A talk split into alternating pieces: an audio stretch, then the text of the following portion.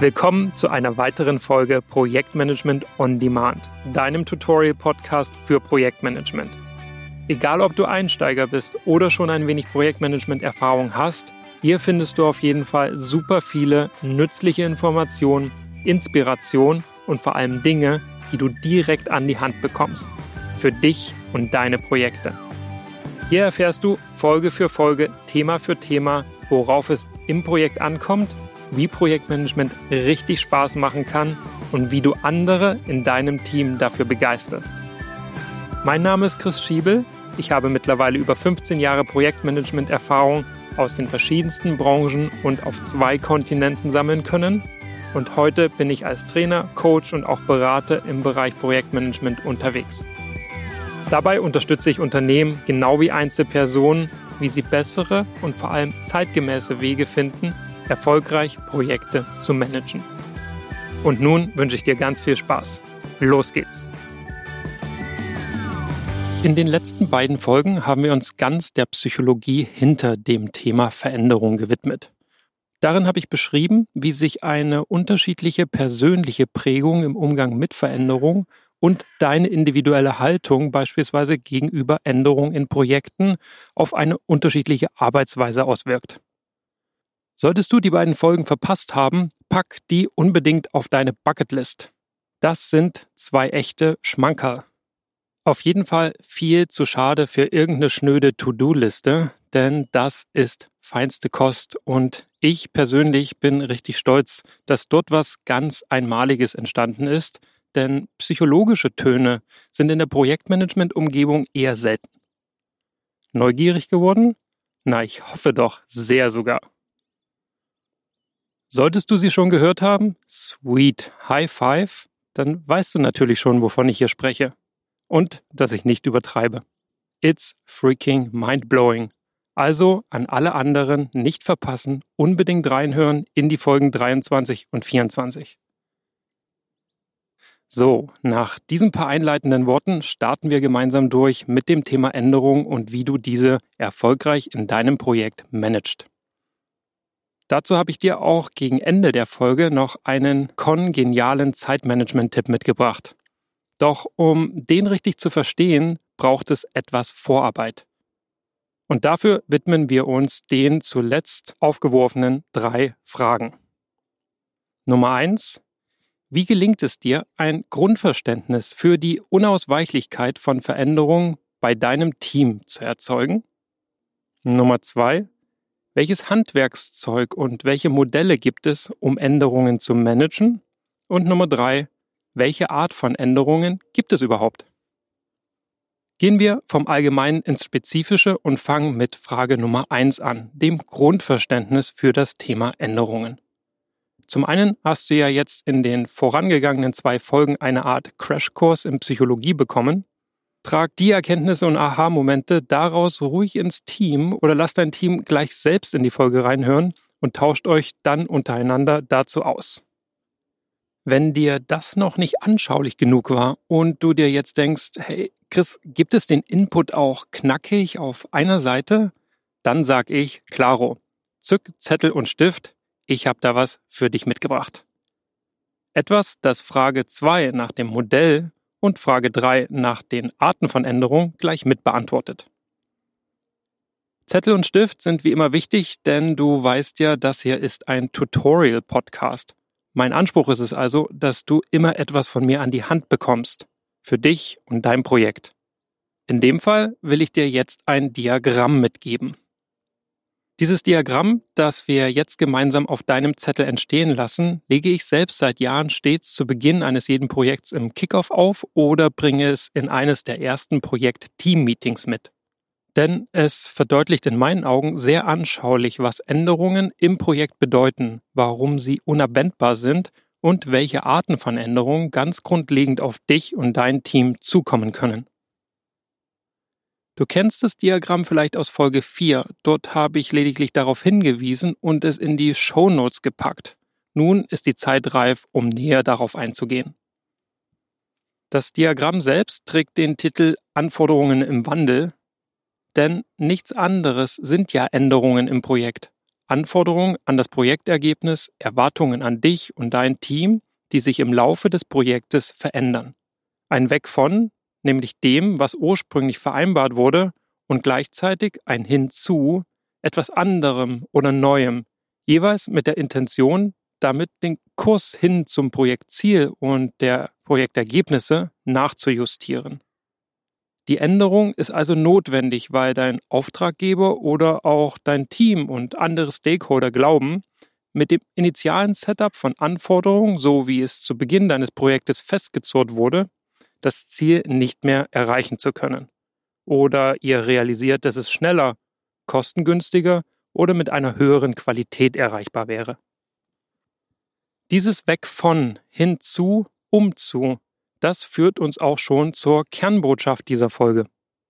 Dein Projektleben wird unglaublich erleichtert, wenn du dir vor Augen führst, dass auch die komplizierteste Änderung, der komplexeste Kurswechsel im Kern immer als weg von, hinzu, umzu beschrieben werden können. Egal woher der Änderungswunsch kommt, egal von wem, egal warum, lenke die Diskussion auf diese drei Facetten und erfasse damit, worum es eigentlich geht. So machst du nicht nur einen souveränen Eindruck, dir wird es gleichzeitig auch leichter fallen, die Interessen dahinter zu erschließen und die Auswirkungen der Änderung auf dein Projekt besser zu überblicken.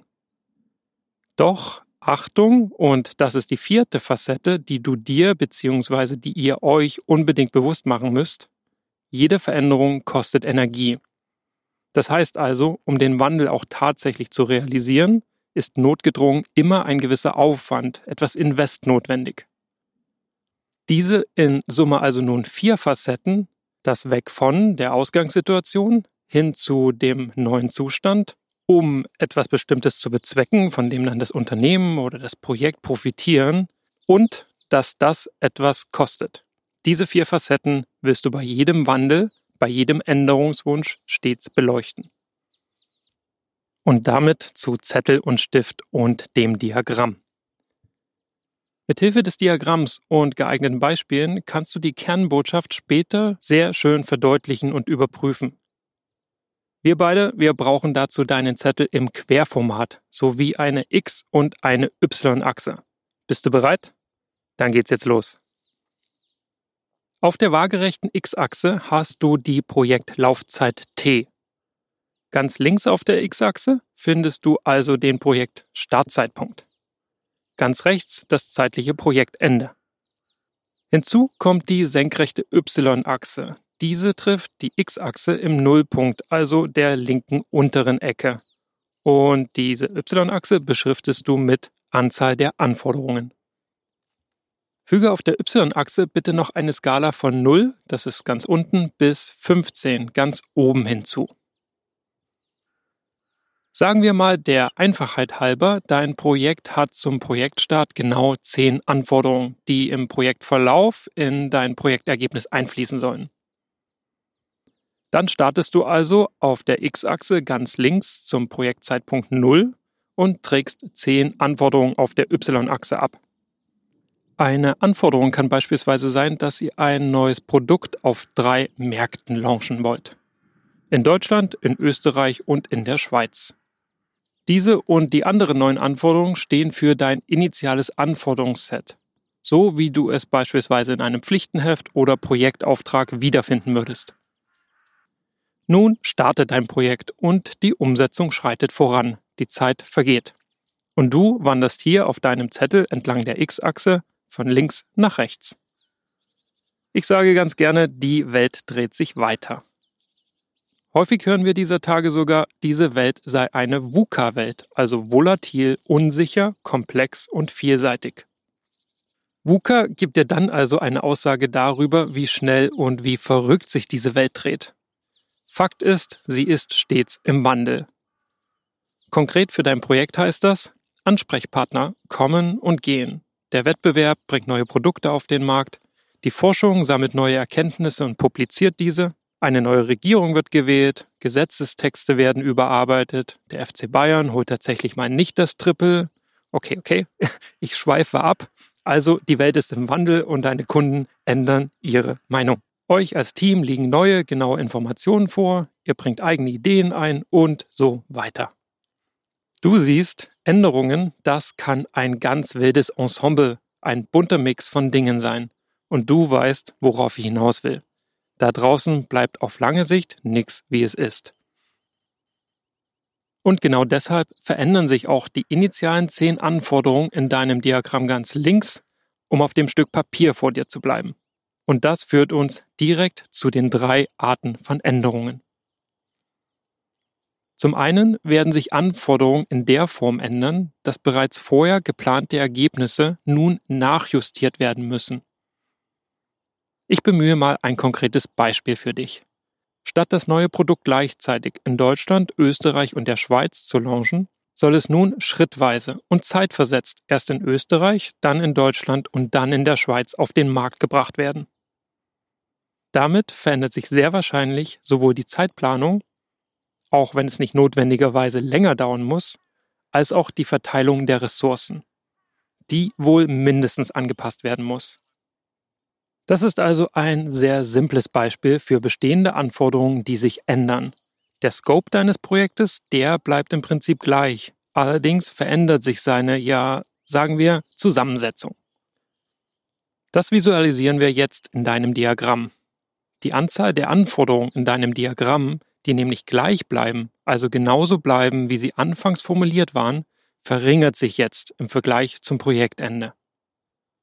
Wir springen also gemeinsam an das Ende der X-Achse ganz rechts.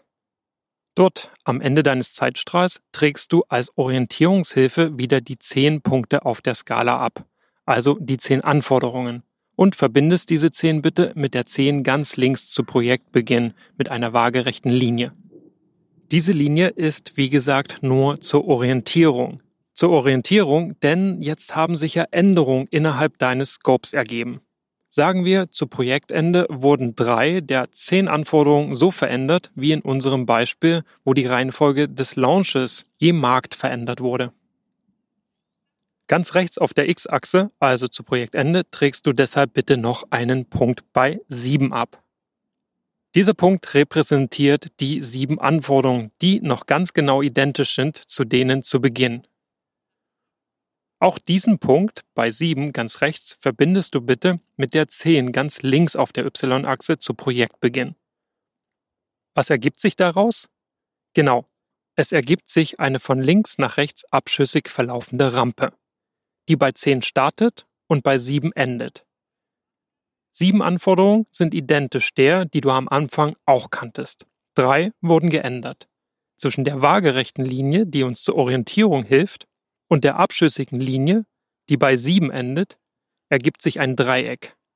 Dieses Dreieck repräsentiert das Delta, also den Umfang der Änderungen. Dort hinein in dieses Dreieck schreibst du aktualisierte Anforderungen. Zehn Anforderungen gab es vorher, zehn sind es auch am Ende, aber drei sind anders, wurden aktualisiert. Und schon hast du mit den aktualisierten Anforderungen die erste von drei Arten von Änderung klar vor Augen. Fehlen noch zwei. Was gibt es also noch? Klar, darüber hinaus können auch gänzlich neue Anforderungen hinzukommen. Das ist die zweite Form der Veränderung. Ich gebe dir auch hier wieder ein Beispiel. Sagen wir, es hat sich eine gute Möglichkeit ergeben, das neue Produkt parallel zur Schweiz auch noch in Frankreich zu launchen. Der Scope deines Projektes wird also ausgedehnt. Und in deinem Projekt selbst ändert sich wahrscheinlich schon mehr als noch zuvor. Deutsch als Sprache zur Deklaration der Ware, als Benutzerhandbuch, als Sprache der Software, je nachdem, um welches Produkt es sich handelt, genügt nun plötzlich nicht mehr. Und wenn es einmal vom Deutschen ins Französische übersetzt wird, macht im selben Aufwasch gegebenenfalls auch noch eine Übersetzung ins Englische Sinn. Befindet zumindest dein Auftraggeber noch eine neue Anforderung, wie aus dem Nichts. Passt das jetzt noch in den Zeitplan? Brauchen du und dein Team jetzt mehr Ressourcen? Wahrscheinlich lautet die Antwort auf mindestens eine der beiden Fragen ja. Und wieder ändert sich eine Anforderung, die bezüglich des zeitlichen Ziels oder des zur Verfügung stehenden Budgets, um dann auch für das Mehr an Ressourcen, die jetzt notwendig werden, aufzukommen. Hier siehst du sehr schön, wie wir beim Abwägen der Änderungen stets auf das magische Dreieck im Projektmanagement aus Kosten, Zeit und Scope respektive Qualität schauen. Das werden wir uns genauer ansehen, wenn es ums Reporting geht, also in Folge Nummer 28. Schauen wir jetzt auf deine Skizze, auf dein Diagramm, dann hast du ganz am Ende der Projektlaufzeit, ganz rechts auf der X-Achse, wahrscheinlich wenigstens drei Anforderungen mehr zusätzlicher Lounge in Frankreich, Französisch und Englisch als weitere Sprache neben Deutsch und außerdem extra Budget. Zu den zehn ursprünglichen Anforderungen tragen wir am Projektende also drei weitere Anforderungen ab und sind so schon bei 13. Verbinde auch diesen Punkt mit der 10 zu Beginn des Projektes ganz links auf der Y-Achse. Nun ergibt sich eine Rampe, die von links nach rechts ansteigend verläuft. Und dieser stetige Anstieg ist auch recht realistisch, denn die neuen Anforderungen kommen ja im Projektverlauf meist sukzessive hinzu. Es wird also Stück für Stück, oft schleichend, mehr. In das nun neu entstandene Dreieck oberhalb der aktualisierten Anforderungen schreibst du neue Anforderungen hinein. Fehlt nun noch die dritte Grundform von Änderungen. Eine Idee? Das sind die Anforderungen, die entfallen, ziehen wir auch hier wieder unser Beispiel des Produktlaunches heran. Jetzt soll doch nicht mehr in Deutschland gelauncht werden. Man hat seitens der Geschäftsführung entschieden, sich als Unternehmen sukzessive aus dem deutschen Markt zurückzuziehen, weil die Margen dort kein Engagement mehr rechtfertigen und die Wettbewerber uneinholbar voraus sind. Solche strategischen Unternehmensentscheidungen können also durchaus Änderungen in deinem Projekt triggern. Gleiches gilt auch für sich änderndes Nutzer- oder Konsumverhalten. Im gleichen Atemzug sind auch Änderungen in Bezug auf rechtliche Auflagen und regulatorische Bedingungen zu nennen. Auf der anderen Seite kann es genauso gut sein, dass zu Beginn des Projektes schlichtweg falsche Annahmen getroffen wurden, bestimmte Anforderungen einfach falsch formuliert waren und jetzt fallen gelassen werden. Weil, und das ist auch ganz logisch, weil jetzt, wo ihr euch als Team mit dem Projekt beschäftigt und an den Ergebnissen arbeitet, neue Einsichten, neue Erkenntnisse entstehen. Die können gerne auch technologischer Natur sein, beispielsweise im Kontext von Fertigung und Warenhandling. Kommen hier neue Technologien auf den Markt und ihr wollt sie für das Projekt nutzbar machen, ergeben sich mitunter signifikante Änderungen. Um das im Diagramm zu veranschaulichen, zeichnest du bitte einen fetten Pfeil von links nach rechts unter deine X-Achse und beschriftest diesen Pfeil mit Zunahme an Informationen und Klarheit bezüglich der Anforderungen. Zurück im Diagramm wollen wir noch die wegfallenden Anforderungen abtragen. Sagen wir, es sind wieder drei Stück, die über die Projektlaufzeit entfallen. Dann trägst du jetzt am Projektende, also ganz rechts auf deiner X-Achse, noch die 3 ab und verbindest diese diesmal mit dem Nullpunkt deines Diagramms. Genau, mit dem Nullpunkt, diesmal nicht mit der 10. Was ergibt sich? Genau, beginnend im Nullpunkt ganz links steigt jetzt eine Rampe bis ganz nach rechts auf Höhe der 3 an. Das so entstandene Dreieck zwischen X-Achse und der Rampe beschriftest du mit nichtigen Anforderungen. Das ist also die dritte Form der Änderungen. Super. Das Diagramm ist fertig. Lass uns nun gemeinsam reflektieren. Schauen wir dazu mal gemeinsam von oben drauf auf dein Diagramm vor dir. Was wir sehen ist, dass wir links mit 10 gestartet sind und auch rechts wieder 10 Anforderungen haben. Jedoch sind drei weggefallen, drei haben sich geändert und drei sind neu hinzugekommen. In Summe sind nur noch vier Anforderungen genau identisch mit denen zu Beginn. Krass, oder? Wir haben eigentlich gar nicht so viel verändert, doch das Projekt an sich ist zu Projektende kaum wieder zu erkennen. Das, was am Ende des Projektes geliefert wird, entspricht nur noch zu 40 Prozent dem, was anfangs vereinbart bzw. angenommen wurde. Klar, du hast natürlich recht, die Zahlen im Beispiel habe ich mir jetzt einfach alle ausgedacht. Vielleicht sind sie aber gar nicht so weit weg vom Schnitt. Du kannst es ja selbst in deinem Projekt mal überprüfen. So oder so ist das Schaubild, das du nun erstellt hast, ideal dafür geeignet, um deinem Team zu Projektbeginn oder gerne auch mal immer wieder zwischendrin zu verdeutlichen, worauf es sich einzustellen gilt. Wie gesagt, lege ich diese Folie, dieses Diagramm, das ich dir auch nochmal in den Show Notes verlinkt habe, stets zu Beginn meiner Projekte auf. Denn das stößt häufig ganz tolle Diskussionen rund um das Grundverständnis an und führt nicht selten zu Aha-Effekten. Insbesondere, dass etwas so Abstraktes wie Änderungen im Projekt sich so einfach grafisch veranschaulichen lassen. Was sagst du? Vermittelt dir dein Diagramm und diese Form der Darstellung auch ein Gefühl von Leichtigkeit und Souveränität? Glaubst du, dass du und dein Team damit Änderungen fortan gemeinsam meistern könnten? Damit du dabei so richtig brillierst, habe ich dir noch einen unbezahlbaren Tipp mitgebracht. Und sowas ist ganz sicher nach deinem Geschmack, oder? Lass uns zusammen also noch einen genaueren Blick auf dein Diagramm werfen. Eine wichtige Sache gibt es nämlich noch, die ich dir basierend auf meinen eigenen Erfahrungen unbedingt mit auf den Weg geben möchte. Die Anforderungen, die nichtig und obsolet sind, also diejenigen, die wegfallen, dein Dreieck ganz unten rechts bilden, die entpuppen sich häufig als Stolpersteine im Projekt.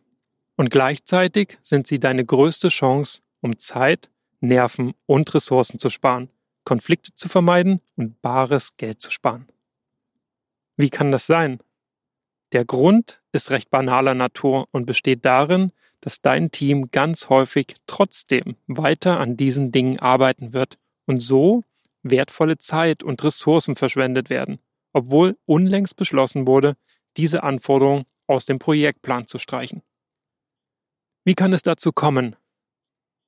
Nun wird diese Art der Änderung, also das Wegfallen, nicht mit dem Team geteilt und nicht sauber kommuniziert, dann werden trotzdem Ergebnisse produziert, die hinterher niemand benötigt. Einfach, weil niemand weiß, dass es dies und jenes nicht mehr braucht. Das Problem der schlechten oder Nichtkommunikation potenziert sich sogar häufig noch.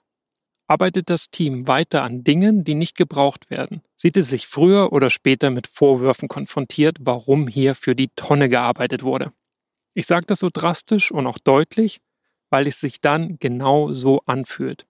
Frust auf beiden Seiten, auf Seiten des Auftraggebers, der etwas bekommt, was er oder sie doch bereits abbestellt hatten. Und das Team ist ebenfalls frustriert, weil es etwas geliefert hat, das nun niemand haben möchte. Total Waste of Time. Die reinste Verschwendung. Und das nur, weil aneinander vorbeigeredet wurde. Beide Seiten fühlen sich dann missverstanden und ein Team vor allem auch nicht wertgeschätzt. Immerhin wurde durch die schlechte Kommunikation nun auch deren Zeit gestohlen. Nicht selten mündet das dann in Anschuldigungen der Art wie Du hast ja nichts gesagt oder Wie deutlich hätte ich es denn noch sagen sollen, damit ihr das kapiert? Und stell dir vor, wie das eskaliert, wenn, egal aus welchem Grund, nicht mal die eigentlichen Ziele im Projekt erreicht wurden, dann kann es richtig hitzig und unangenehm werden. Im schlimmsten Fall ist der Kunde weg. Oder du und dein Team, ja, eure Reputation ist versaut. Daher Achtung, hier ist Transparenz und gute, gezielte Kommunikation unglaublich wichtig.